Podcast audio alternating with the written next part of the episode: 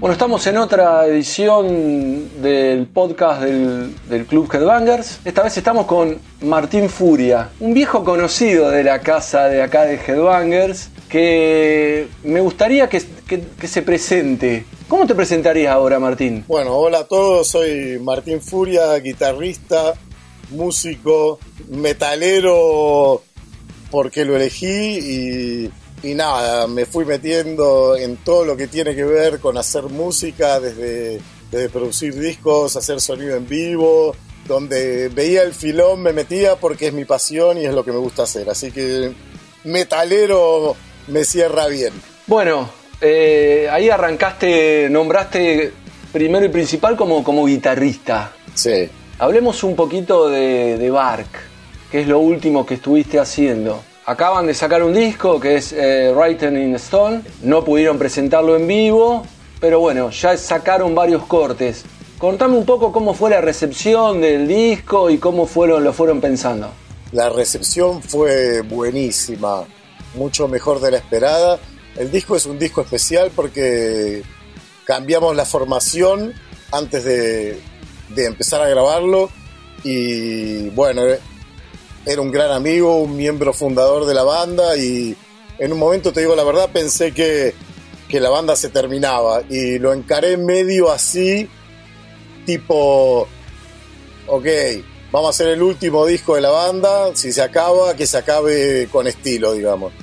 Por eso está, viste, la tapa tiene una tumba y estamos como nuestro Eddie nuestra mascota la estamos eh, sepultando así todo mal, pero a medida que lo íbamos grabando el disco se empezó a mostrar así muy bueno, como que realmente sentí que era lo mejor que estábamos haciendo desde que comenzamos. Y bueno, cambió la onda, cambió completamente, encontramos un guitarrista nuevo que es un gran amigo, Tone, viste, escoba nueva siempre barre mejor eh, y comenzamos a trabajar realmente muy duro en el disco, tratar de producirlo de la mejor manera posible. Y yo tengo el estudio, estoy acá en el estudio ahora. O sea, tenemos todo el tiempo del mundo. ¿Entendés? Y, cambiamos las canciones, le dábamos vueltas a la estructura y ese tipo de cosas hasta que realmente nos matara. Y cuando terminamos el disco yo sentí que era el mejor disco seguro de Bark y uno de los mejores que hice en mi carrera muy, muy con certeza, así te diría. Un dato importante que, es bueno aclarar acá para los, los, oyentes es que vos estás en Bélgica. Sí, radicado en Amberes. ¿Desde cuándo? 2007. Enero de 2007, ya son muchos años. ¿Cómo es hacer una banda en Bélgica? Bueno, se dio porque yo empecé o sea, yo cuando arranqué acá trabajé de cualquier cosa, viste, lo, lo típico que haces cuando sos un inmigrante, te enganchás en, lo primero que podés. Yo ya sabía que me quedaba. Hicimos una gira con Jesus Martyr para The Black Waters, en el 2007 fue. Y después de eso, medio como que me quedé, yo ya sabía que me quedaba y no sabía bien para dónde encarar. Y me enganché con una banda acá que se llama Aguardente. Y de ahí salió Bark, la verdad. O sea, el baterista, el guitarrista son los mismos de, de Bark. Bueno, ahora uno de los guitarristas se fue. Pero de ahí salió. Y armar la banda, qué sé yo. Yo me empecé a conectar con todo el mundo, ¿entendés? O sea, como te dije, yo soy metalero y, te metes en la escena. Y al toque vino de Killing, por ejemplo. No, no tan al toque, un tiempo después vino de Killing y ahí yo ya estaba bien asentado en la escena. Pero de Killing acá hizo mucha impresión y empecé a hacer eh, reemplazos para otras bandas de acá porque me vieron tocar con The Killing y, les gustó, qué sé yo, y me empezaron a llamar para eso. Y después empecé a hacer sonido en vivo y producir discos y ya fue. O sea, no, no fue muy difícil armar la banda, fue una consecuencia natural, digamos. Sí, en algún punto me, parece curiosa la elección de Bélgica eh, desde afuera. Eh, no es de los países más identificados con, con la música pesada Digamos, es como similar de alguna manera a vivir en Argentina, pero en Europa, digamos, no, no son... Digamos, si Alemania es el país más grande para el metal, lo que sería Brasil para Latinoamérica, Argentina sería el Bélgica, pero acá hay mucho metal, el metal es popular acá. Te diría, el metal es popular en todos lados, en Europa es realmente popular. Y nada, bien, acá hay mucha escena, ¿eh? tenés Aborted, tenés eh, Evil Invaders, eh, la banda con la que yo trabajaba, Blixen, andaba muy bien, Your Highness, con la cual también trabajo. No, hay, mucha escena, Channel Zero, que es una banda de acá grande, eh, que toca Mikey Dolling, no sé si lo tenés, de Soulfly. O sea, la escena es muy seria acá, la gente se lo toma muy en serio, hay un montón de bandas y hay mucha estructura, hay muchos lugares para tocar. Holanda está al lado y Holanda es eh, a full, tenés bandas grandes allá, Épica, Within Temptation, Pestilence, no sé, un, montón. Eh, no, no es tan periférico Bélgica, parece que sí, pero yo no lo veo muy así. E, es un país muy bien organizado y el, el metal es popular acá, así que se puede hacer. Sí, justamente te iba a preguntar si si hay festivales grandes y con qué países tiene como más vínculo a Bélgica, ¿no? Bueno, Bélgica está en el medio de todo, ¿eh, Carlos? Estamos en el medio de todo. Francia está al toque, Alemania, Holanda, Inglaterra está, o sea, si pudieras volar, que se puede, pero nadie lo hace, se van en tren, dos horas estoy en Londres. O sea, es muy, muy central y tenés el Grass Pop, tenés... Eh, bueno, hay festivales que no se conocen tanto allá, tipo Buckle Pop, que es enorme, pero ya es variado, o sea, no es solamente metal, pero toca Judas ahí. Yo vi en un festival que se llama Lockerse Feisten, que es acá a 20 kilómetros, en una localidad muy pequeña. Lo vi a Judas, Gojira, ¿y quién más estaba ahí? Steel Panther, o sea, no, está la full. El metal está en muy buena forma acá. Digo, desde afuera también cuando uno piensa en Alemania o cuando piensa en los países escandinavos, parece que el metal medio que es como una política de Estado, digamos. Hay incluso eh, subsidios públicos para financiar a las bandas, para financiar a los músicos. ¿Te encontraste algo así en Bélgica? El arte en general está apoyada, lo ven como, como un valor para el país. No te olvides ponerle Noruega el principal producto de exportación musicalmente es el black metal, a pesar de que, se comieron la, quemada de iglesias, viste, y todo eso, que fue un escándalo allá, ellos están orgullosos de eso. Nightwish, Taria en Finlandia es una celebridad, loco, así enorme, ¿eh? tipo una estrella de, cine. ¿entendés? O sea, es, bastante diferente. Nosotros, la verdad que de los países donde venimos, no es fácil de entenderlo, ¿entendés? Porque nunca tuvimos una estrella metalera papo, estaría cerca de eso quizás. Sí, nunca tuvimos una estrella eh, metalera internacional. Si quiere, hay referentes sudamericanos. Internacional, bueno, Rata Blanca es, re grosso acá, ¿eh? Quizás eh, por ser de habla hispana, en España realmente son grandes, ¿eh? Son muy grandes. Eh, pero bueno, la parte del idioma y demás, nunca la pegamos con una banda en inglés, digamos. Las bandas que, cantaban en inglés en su momento, que fuimos un poco resistidas. Librión fue la primera banda conocida de metal súper extremo. Después quizás vinimos nosotros. No sé, en inglés no se me ocurren muchas más, porque Letal, por ejemplo, hizo algo en inglés, pero después volvió al castellano, ¿viste? Pero Animal, por ejemplo, a nivel latinoamericano, enorme Hermética, B8, todo eso es conocido en América Latina, es, legendario así. Sí, es verdad que tampoco nunca hubo un Sepultura, digamos, una banda que haya sido un referente, un referente claro a nivel mundial eh, de música pesada. No, si lo pienso, la verdad que no. No, no tuvimos ese, no, no colamos un nombre, hasta te diría que Chile con Criminal Anton es muy, muy grosso, muy respetado en la escena. Criminal coló con Undercroft, perdón, Chile coló con Undercroft, con Criminal, ahí sí colaron ellos, pero nosotros no sé, si me pongo a pensar, no, no tuvimos una banda a ese nivel. Sí en la habla hispana, ¿eh? Latinoamérica y, España sí, pero en inglés, no sé, no se me ocurren muchas. Volviendo un poquito a Bark, estuve leyendo algunas entrevistas tuyas y en todas las entrevistas insistís entre el vínculo de la banda y Sudamérica. Eh, contame un poquito cómo es eso, cuál es el objetivo y, por qué te parece que esta banda podría funcionar en Sudamérica. Wow. objetivo, mi objetivo es tocar, tocar lo más posible, Carlos. Eh, ahora estoy súper feliz que tenemos cuatro ediciones del disco en Latinoamérica, nos dieron mucha bola, estuvo muy bueno y yo realmente extraño tocar en América Latina. O sea, yo vengo de ahí, me hice ahí, me siento argentino y, creo que aporto mucho en esta banda en ese aspecto, ¿entendés? Los, sudamericanos tocamos de, una forma un poco diferente a los europeos, no somos tan virtuosos, ¿viste? Eh, somos más viscerales y, más palo y a la bolsa.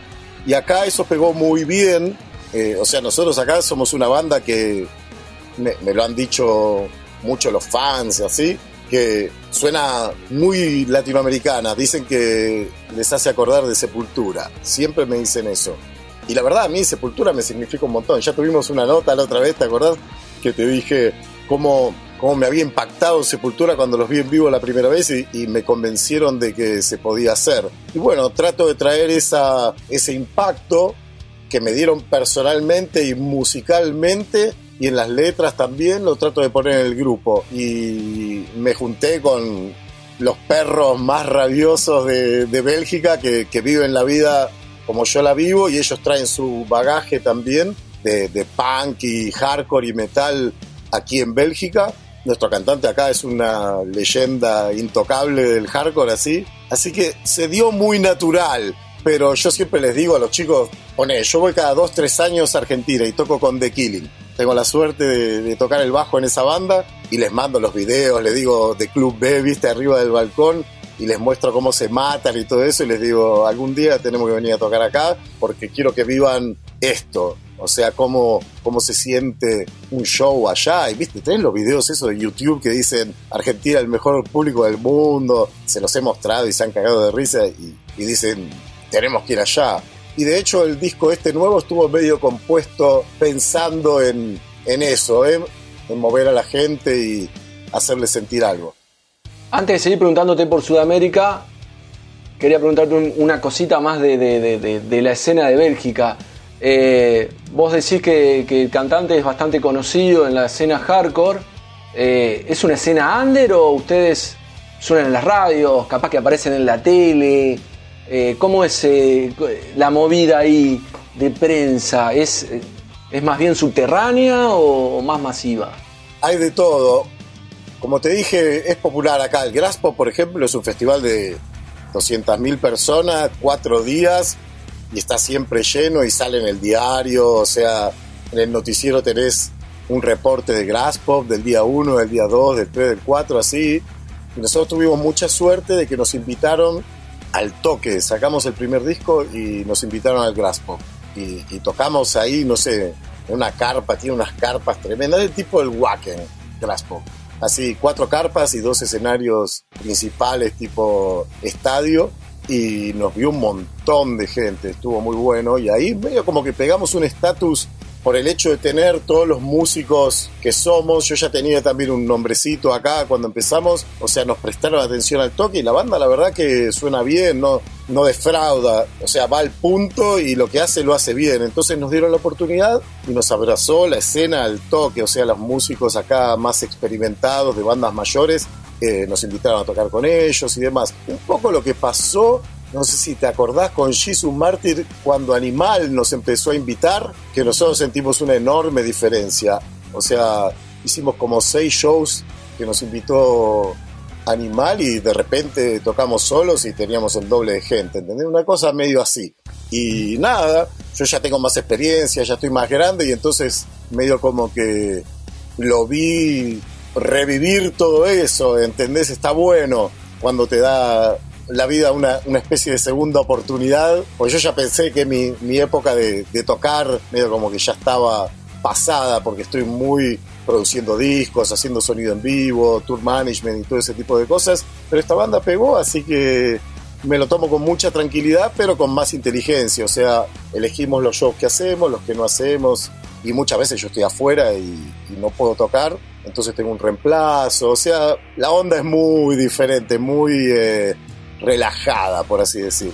Por ahí decías que, me, que extrañabas tocar acá en Sudamérica, pero me imagino que cuando vos vas a un festival como el que nombraste, digo, te encontrás con un nivel de producción infernal, ¿no? Aprendés cosas nuevas. Pero vos tenés el Cosquín ahí, tenés el Pepsi, o sea, desde que yo me fui en Argentina cambió mucho la escena, ¿eh? Yo cuando volví, tipo Club B, es un club que en Europa está en un buen nivel, ¿entendés? Y eso no estaba.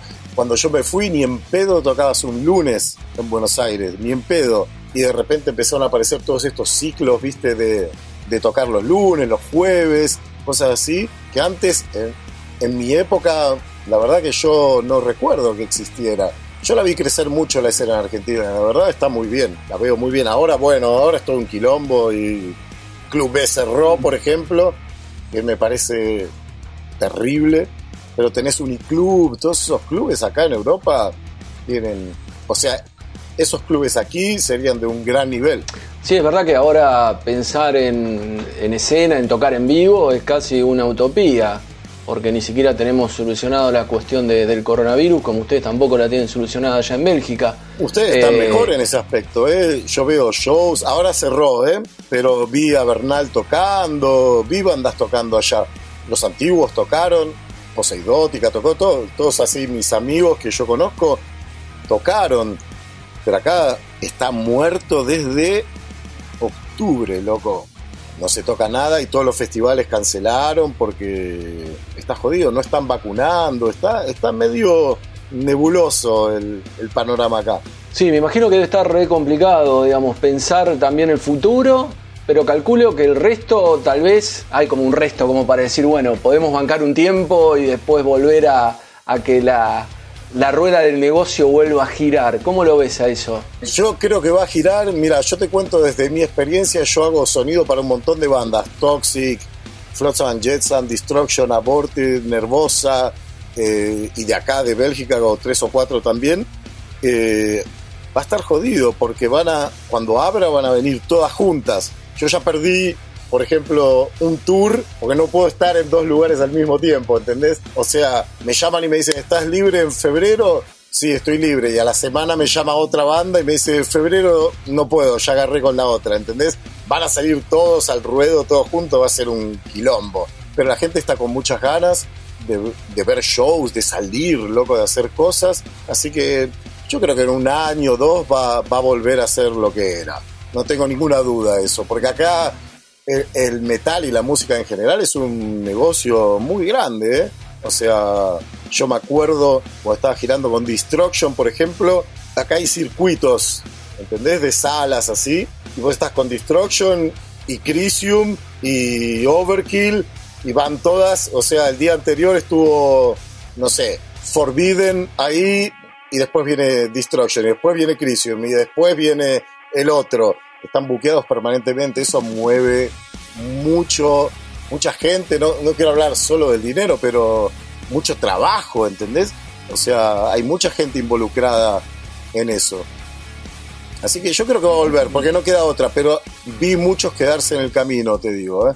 O sea, sí. amigos que se hicieron carteros, así, amigos sonidistas o iluminadores que ahora están haciendo, son carteros, ¿entendés?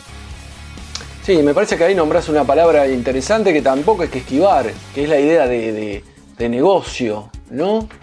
Creo que acá la música pesada todavía tiene como eh, una necesidad de encontrar una vuelta de tuerca para hacer que la, la, rueda gire y la rueda gire no solamente para las visitas extranjeras, sino para las bandas locales, ¿no?